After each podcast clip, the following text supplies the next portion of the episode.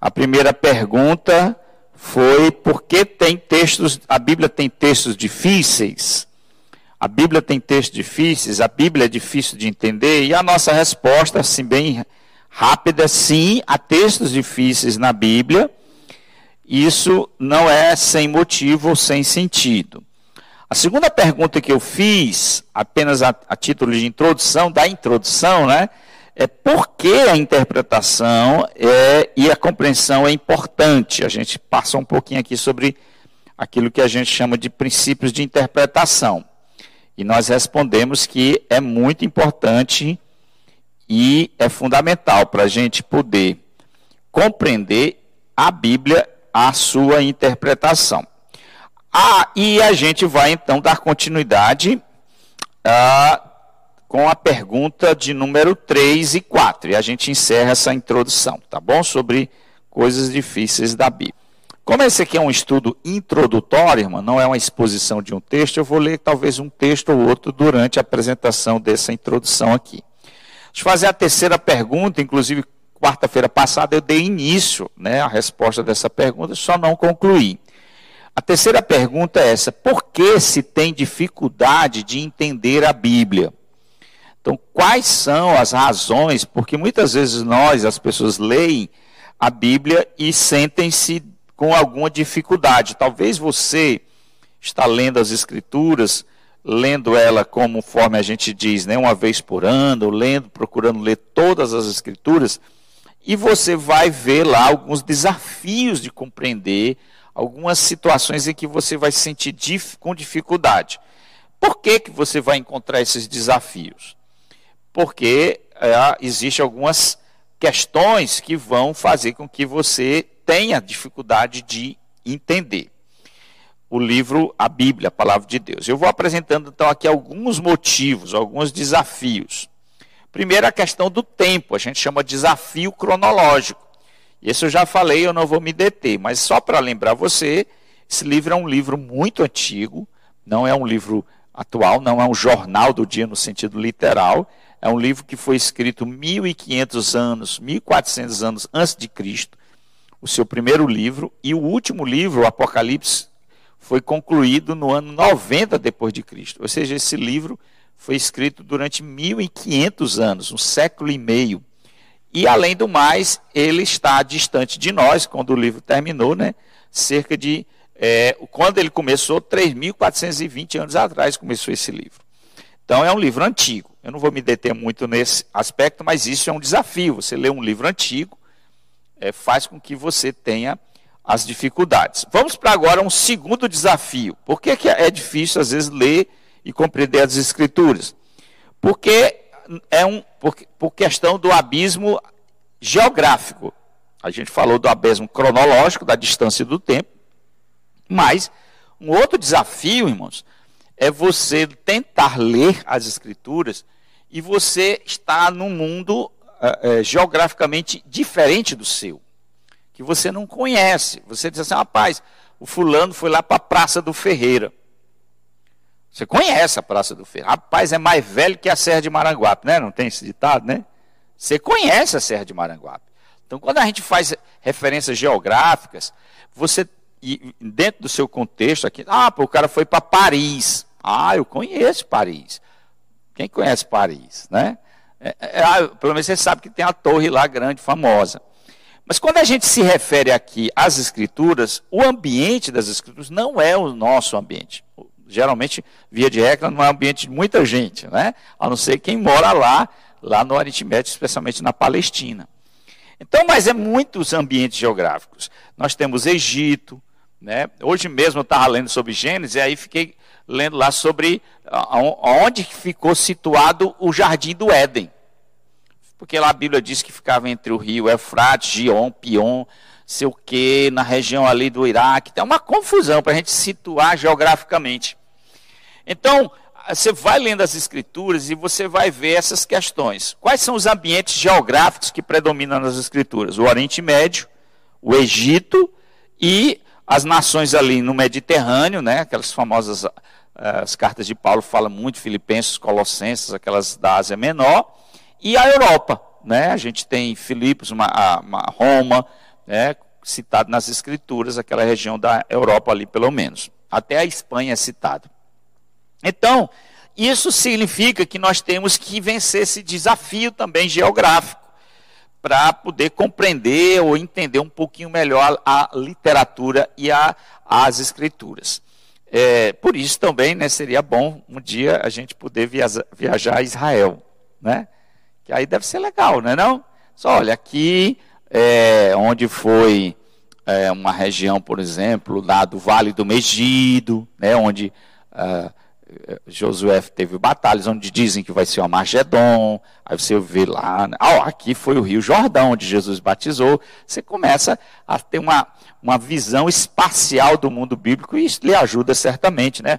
Ó, Galiléia, Judéia, Pérea, você começa a situar, e, e é algo que começa a ficar um pouquinho mais conhecido.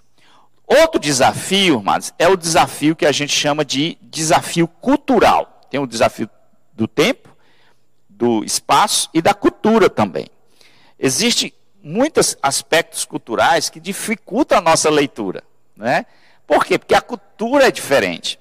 A cultura lá, daqueles costumes daqueles povos, eram diferentes, costumes nossos, né? Tem costumes e culturas que a gente nem tem ideia, né? Então, quanto muitas vezes a gente vai lendo e a gente vai ficando assim um pouco quanto estranho disso. Por exemplo, vou dar duas ilustrações. Primeiro, o véu, né? O véu, lá de 1 Coríntios 11. Diz que a mulher tinha que usar o véu e você não vê as pessoas usando véu. Não parece que antigamente tinha essa cultura do véu, hoje quase ninguém tem. Afinal, o que é esse véu? O que significa? Tem igreja chamada Igreja do Véu, né? Se você só pode entrar naquela igreja, as mulheres se usar um véuzinho. Dizem que as pessoas ficam na frente lá, quem não tiver um véu, bota véu para poder entrar. Ah, na igreja católica, aquelas igrejas bem tradicionais antigas, antes do Concílio Vaticano II, era obrigado as mulheres a usar um véuzinho assim e tal. E a gente não usa, os protestantes não usam, não usam, não usam. Né? Isso é um aspecto cultural. Você fica assim meio estranho para você, porque você não está acostumado com a cultura. Outro elemento cultural, só para título de exemplo, o ósculo santo. Né? Aí você está lendo a Bíblia de saudai uns aos outros com ósculo santo. O pastor é para beijar, beija homem, não beija. Como é que é? Beija mulher, é para beijar. Você fica assim meio assustado, é para dar beijo no culto ou não? Então, esses elementos culturais, às vezes, e eu poderia citar uma enormidade de aspectos culturais que são desafios para a gente entender um texto, porque são costumes e culturas que não fazem parte da nossa vida, tá bom? O outro desafio é o aspecto chama idiomático ou linguístico. A Bíblia não foi escrita em português, irmão.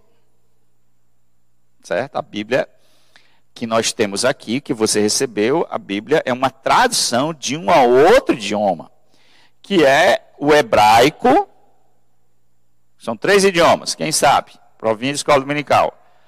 Aramaico e grego, né? Inclusive, grego, pessoal, está falando grego, né? O cara já acha que grego é um negócio assim, quase impossível de entender, né? Esse cara está falando é grego, como se fosse uma língua assim, quase incompreensível. Então, isso também é um desafio. Por quê, irmãos? Porque muitas vezes, por mais e melhores traduções que a gente tenha, por, e temos boas tradições, graças a Deus nós temos boas tradições, mas por mais que haja boas tradições, nem todas as tradições são capazes de passar profundamente, claramente, a língua original. Tá certo? É por isso que de vez em quando aqui, quando eu estou pregando, eu digo, olha, essa palavra no grego, ó, a ideia aqui de Paulo por trás disso. Por quê? Porque eu estou tentando passar a ideia por mais que o tradutor tentou fazer isso, a fim de poder você entender melhor, tá certo? Então, quando eu vou estudar um texto, eu tenho acesso original, ao grego, e ao, aí eu faço um exame, um exegese, dou um destaque a uma palavra que vai dar mais entendimento. Então, isso é um recurso que a gente tem que entender, mas é um desafio para a gente ler as escrituras, tá certo? Eu não estou desestimulando. Pastor, para eu entender a Bíblia, eu preciso conhecer grego? Não, mas se você quiser fazer um curso de grego, não faz mal não, viu? Tem bons cursos de grego online aí. o hebraico. Só para você ter uma ideia, o hebraico, irmão, eu estudei no seminário, é uma língua tão interessante, né? não vou dizer é, é tão peculiar, que você pega uma, um livro hebraico, você começa aqui, ó, de costa. Você começa a ler um livro aqui, a, a Bíblia hebraica, o livro, livro hebraico, e ainda não só de costa, você lê assim, ó. É completamente diferente que a gente lê. Então a gente lê no nosso português, começa a pegar assim. Eu sou canhoto, eu começo. Terrível, canhoto é canhoto, né? Aí pega assim, tudo errado. Mas, só para você ter ideia, né? As consoantes são um negócio assim que. As, o, o hebraico nem a vogal tem. É confusão, né? Você tem a ideia. Então, é, é, é, a língua também é um desafio, tá certo? Embora, como eu disse, nós temos é, boas traduções. Outro desafio é o chamado desafio literário, não linguístico, mas o desafio literário. O que é o desafio literário? A Bíblia, amados irmãos, é, é um conjunto de livros. A palavra Bíblia, do grego, significa livros, daí vem biblioteca. E aqui é um livro que tem 66 livros. Você entendeu? Por isso que tem Bíblia. Porque é Bíblia, porque são livros. Tem 66 livros aqui. 66 livros.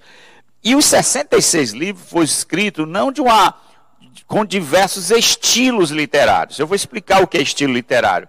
Estilo literário é a maneira como o autor vai expressar o que ele quer expressar. Existem várias maneiras de você falar e, e se expressar num conteúdo, numa carta, né? numa redação, num texto, num livro. Então, existe, por exemplo, o um nível poético, estilo poético. Você pode expressar o que você quer dizer em poesia existe a narrativa. Você quer narrar um texto. Ou você existe o estilo chamado sapiencial, que é os chamados ditados, provérbios. Né? A gente tem um livro de provérbios. Isso. Aqui na nossa cultura, toda cultura tem ditados populares.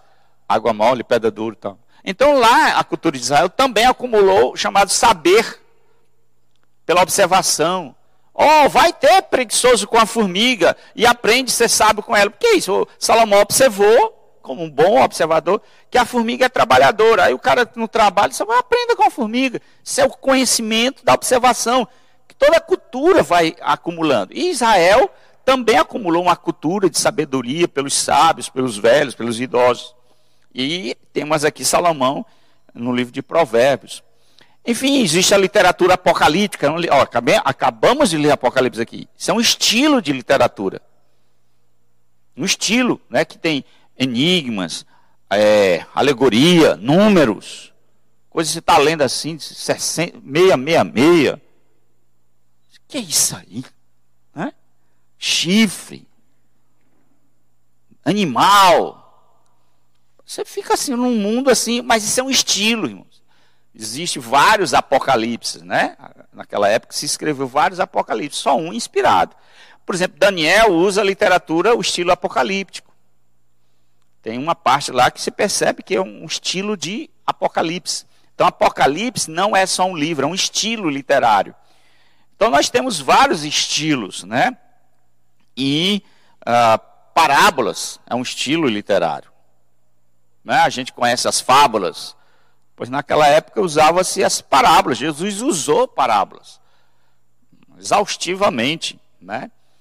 Então eu poderia aqui me deter cartas. É outro estilo, né?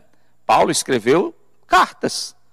Eu escrevi carta para a negra lá no seminário. E ela escreveu a carta para mim. Mas ninguém mais escreve carta. Tudo é WhatsApp.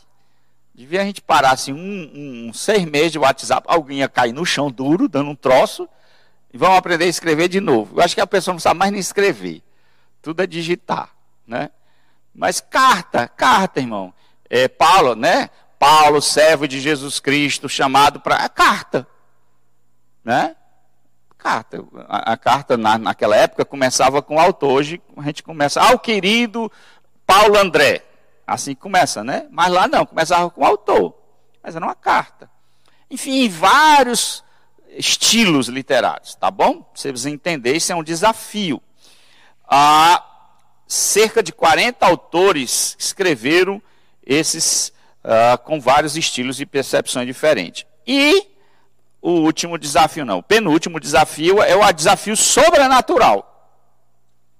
Sobrenatural? Sim, irmãos. Por quê? Olha para mim, por favor. Esse livro não é um livro natural. Você não está pegando um livro de Machado de Assis para ler, Dom Casmurro.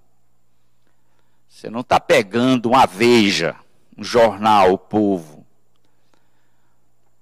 Você está pegando um livro sobrenatural. Por quê, pastor? Porque o assunto, o tema central é Deus.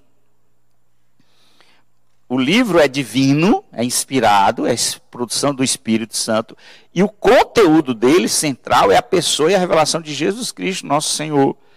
Então, só isso aqui mostra que nós estamos lidando com um mundo transcendente. A gente está tentando compreender um ser absolutamente majestoso e infinito. Isso é um desafio à nossa mente. Então a gente vai, de repente, é, é, Jesus diz: Eu e o Pai somos um. Né? Como é que é? Dois são um? Você fica assim, né? De eternidade a eternidade, tu és Deus. Deus não tem início, Deus não tem fim.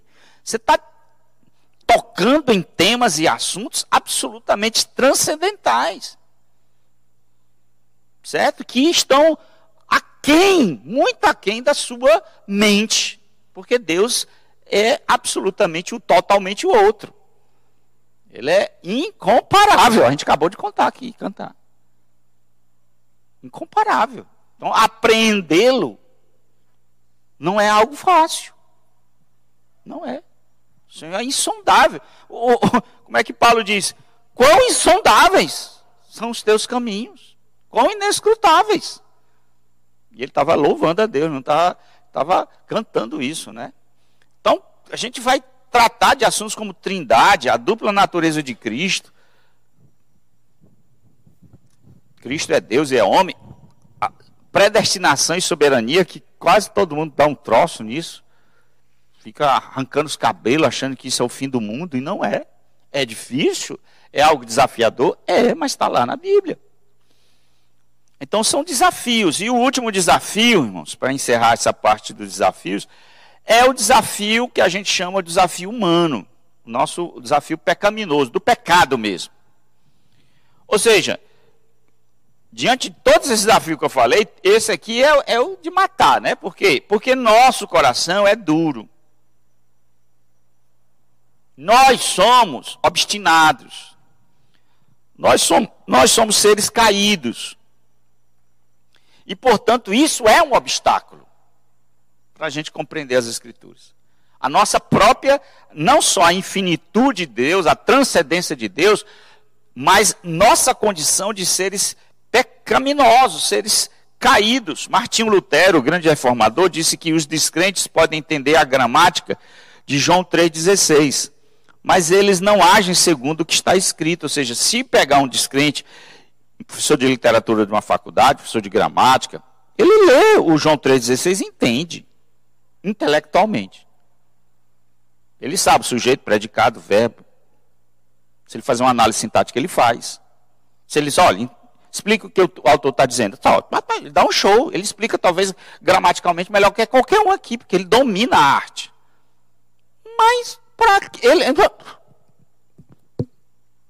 é absolutamente insignificante a, a mensagem, o conteúdo. Ele não consegue perceber a grandeza daquele texto. Ele não consegue ler como uma senhora que mal tem o segundo grau ou o ensino médio, que não foi formada na faculdade, e olhar aquilo ali e dizer: Isso aqui é a minha vida.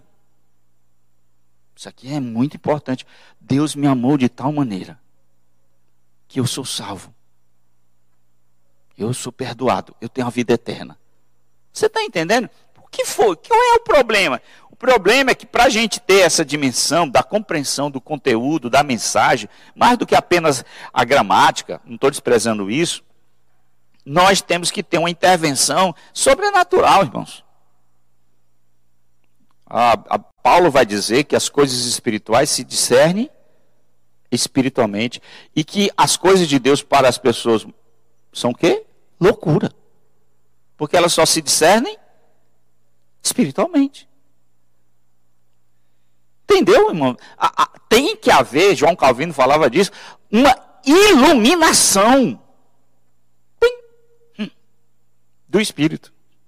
Senão, isso aqui, é, esse texto todinho aqui para uma pessoa que não tem o Espírito Santo, ele entende a gramática, ele entende, ele interpreta, mas não tem sentido, significado nenhum para a vida dele. Tem que iluminar os olhos do vosso entendimento, como diz Efésios. Isso é uma obra do Espírito. Então isso é um obstáculo, né? Um obstáculo para nós. É, nós mesmos salvos que temos o Espírito, escute bem. Aí você diz, pronto. Então, pastor, para a gente entender as Escrituras, a gente precisa ser regenerado. Sim. Então, depois de regenerado, a gente, pronto, vai entender tudo. Não. Não. A gente entende a, o evangelho, a gente entende a beleza, a gente se deleita na palavra, mas não. Por quê? Porque a gente precisa crescer no conhecimento e na graça de Cristo. O escritor de Hebreus diz assim: Ora, irmãos, decorrido o tempo que vocês têm, vocês já deveriam ser mestres mas eu tenho que ensinar de novo o beabá para vocês, Hebreus 5, 11. Então, o que, é que o escritor de Hebreus está dizendo? Que a vida cristã ela tem que ter essa natureza de progressão. Senhor, vocês, o tempo passa e você deve conhecer um pouco mais. Porque sempre há alguma coisa para conhecer mais. Conhecer mais. Hoje, o Evandro, lá do conteúdo, ele quer vender. Ele sabe meu ponto fraco, né? Ele disse: Ó, oh, pastor, chegou o livro bom. Eu disse: Ei, Evandro, não tem um tempo, eu estou passando aí. Aí ele traz um livro sobre depressão e solidão. Todo pastor está lendo, ó. Ah, vou ler também. Porque eu tenho que aprender, tenho que conhecer. Eu ainda fui mexer com o negócio de psicologia. Né? Domingo. Conhecer, aprender. E eu tenho. E, e, eu acho que é isso que a gente vai fazer. Inclusive, deixa eu dizer uma coisa para vocês aqui, senhores navegantes. A gente vai chegar no céu. Aí diz, pronto, pastor. Paulo diz que eu, eu, conhecerei como serei conhecido. Precisa mais estudar.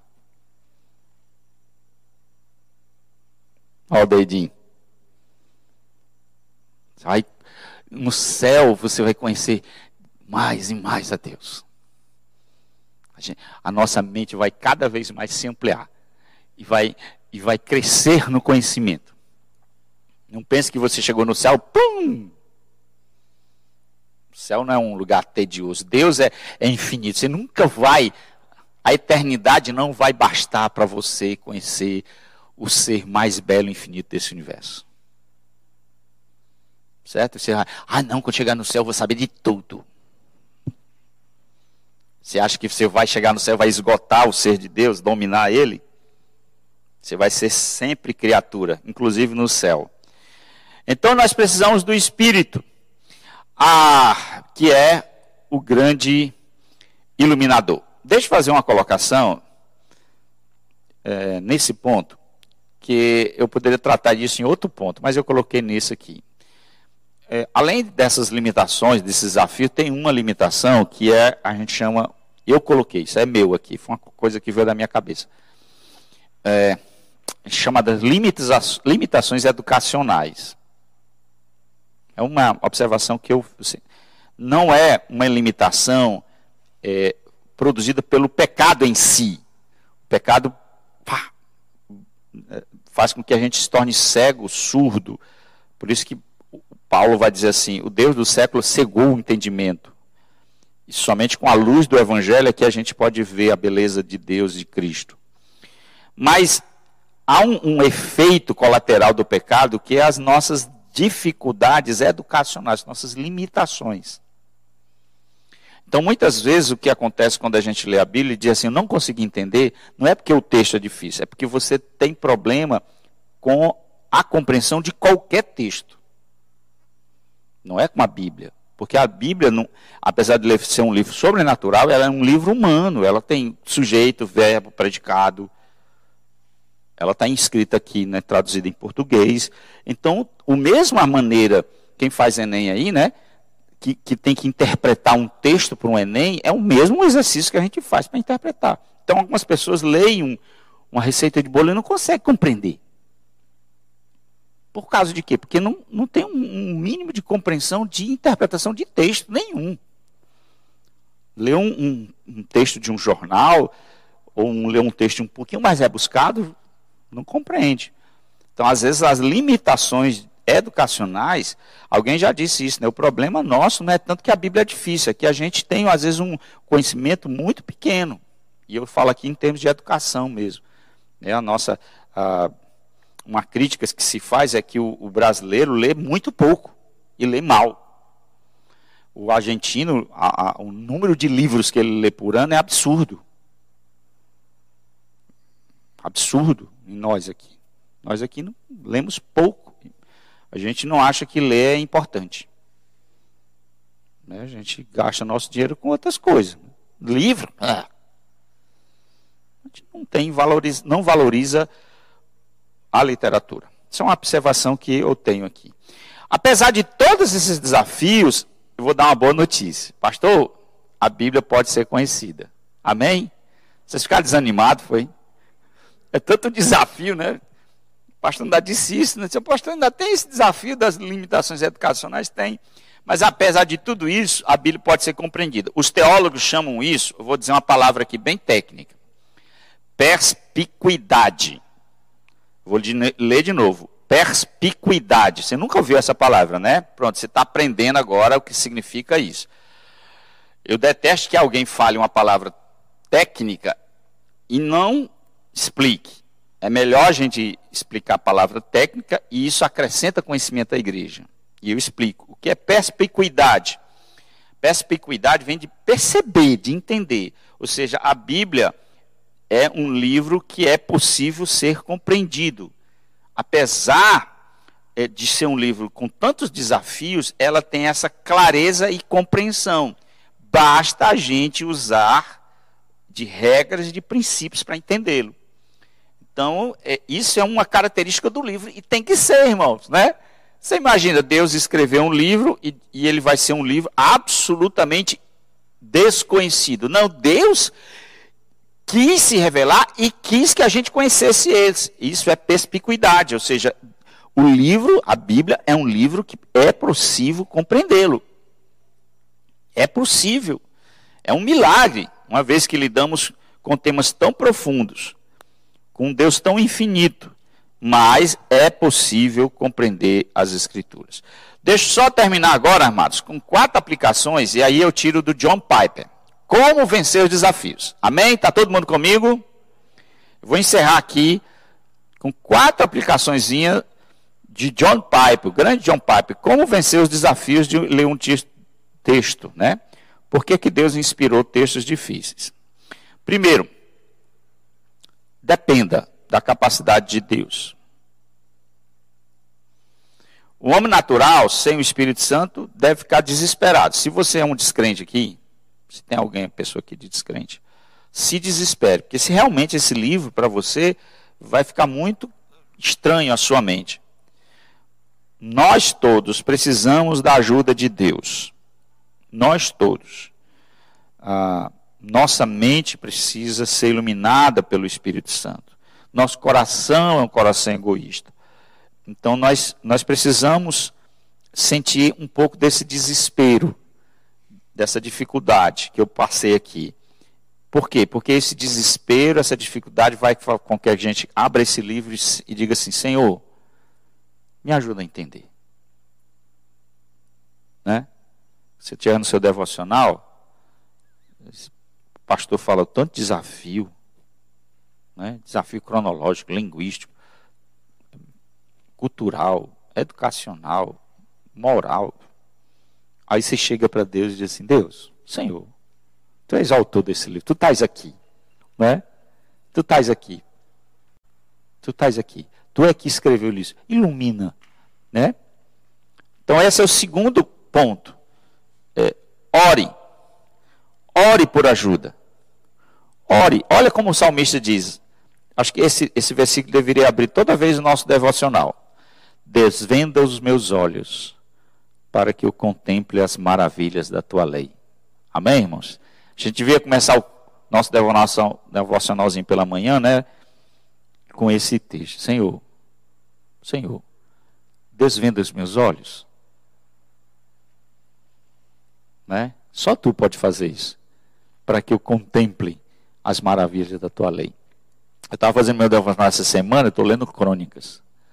E sempre fico olhando assim, lendo no texto, assim, ah, não, não, é que eu quero, irmãos, olhe bem, não é místico, não. Não, não é que eu, eu quero é, sentir alguma coisa, um calafrio. Não, não, não é isso. Eu quero que uma, uma verdade brilhe assim. Eu, isso é a minha, minha intenção. Aí eu tenho um livro de oração que escrevo minha oração. Nessa expectativa, eu fico assim como um caçador. Aí eu estava lendo o segundo Crônicas. E aí, de repente, Davi fez uma besteira, fez um censo. Por causa da arrogância. Aí foi castigado por causa disso. É segundo, é primeiro Crônicas isso. Aí Deus diz, olha, por causa da tua atitude eu vou te castigar. Aí deu três punições. Aí ele disse: Eu vou cair na tua mão. É melhor cair na tua mão do que cair no meu inimigo. Foi a pior coisa que ele fez. Né? Deus castigou o povo dele. Ele sofreu, sentiu, pediu misericórdia. Deus foi misericordioso. Aí o texto completo dizendo que ele foi sacrificar em ações de graça por tudo aquilo do perdão, de tudo aquilo que estava acontecendo. Quando ele se aproximou, ele queria fazer um, um sacrifício num determinado lugar. A ira de Ornã, parece. Aí ele disse assim: olha, eu quero fazer um sacrifício a Deus aí. E quero comprar o lugar. Aí o cara disse: Tu é o rei. Eu te dou.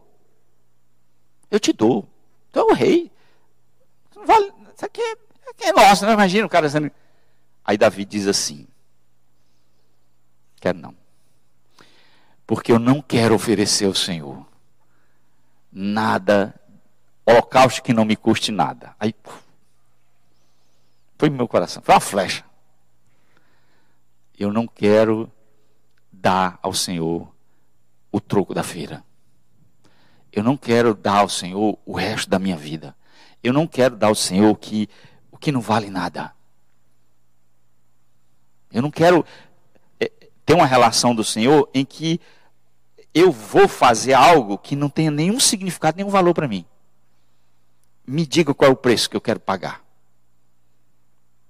E assim, irmãos, essa é a perspectiva, você ler com essa desse desejo de Deus lhe comunicar. Peça ajuda de Deus. Cogitação, outra coisa que você tem que fazer é pensar. Olha, dá uma dica aqui de leitura para você. Ah, dizem que três capítulos por, por, dia você lê a Bíblia em um ano. Eu gosto de ler a Bíblia em um ano. Mas às vezes não, não precisa, ser, né? Às vezes é melhor comer devagarzinho, pelas beiradas. Às vezes é bom para você ter conteúdo. O que eu estou falando aqui? Então, às vezes, você está lendo um texto e, e, e, para num texto e medita nele, irmão. É igual o boi. Né? Como é que chama isso?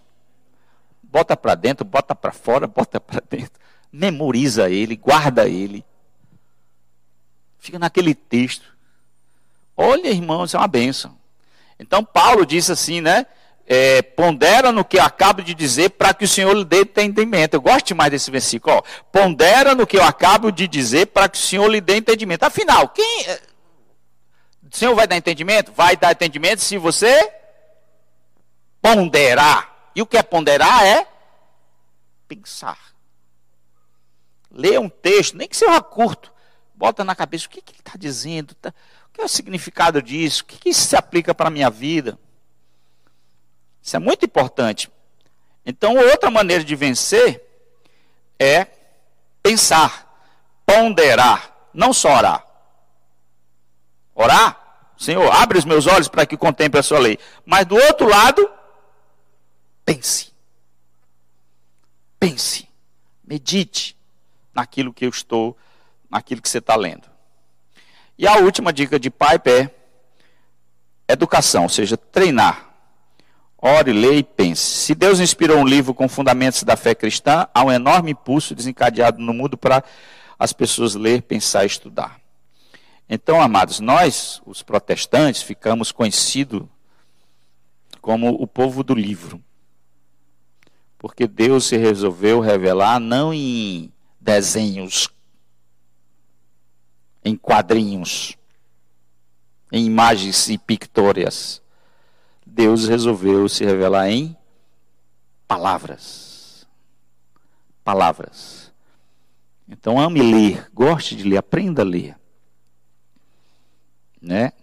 Nós tínhamos esse orgulho, eu, eu lamento, eu acho que está perdendo. O orgulho de que no meio protestante era o nível mais alfabetizado desse país. Por quê? Porque as pessoas, quando se convertiam, dada a ela o quê? Uma Bíblia. Valer. Ah, hoje não, hoje a pessoa quer pular no chão, quer fazer culto histérico, a última coisa é querer ler. Igreja não tem biblioteca, não há estímulo para a literatura. Aí, aí a alienação está tomando de conta das igrejas. Porque o povo não lê. Então, ah não, a letra mata. Já viu isso? Dá vontade de dar um cascudo num cara desse. A letra mata. A, a letra lá não tem nada a ver com conhecimento. A letra ali é a lei. A letra não, não mata, não. A letra no sentido de conhecimento. O conhecimento liberta. Liberta você da ignorância, de ser manipulado, de ser massa de manobra de gente ruim. Né? Seja como um beriano, irmãos. Quando alguém for pregar, examine. Lembra, eu faço questão aqui, quando eu estou pregando, ah, ah, acompanhe comigo, acompanhe comigo, acompanhe comigo. Para que você confira lá, porque não é comigo mesmo. É o que eu, não é o que eu estou dizendo, é o que a Bíblia diz. Né? O que mata não é a letra, quer dizer, o conhecimento. O que mata é a ignorância é a ignorância.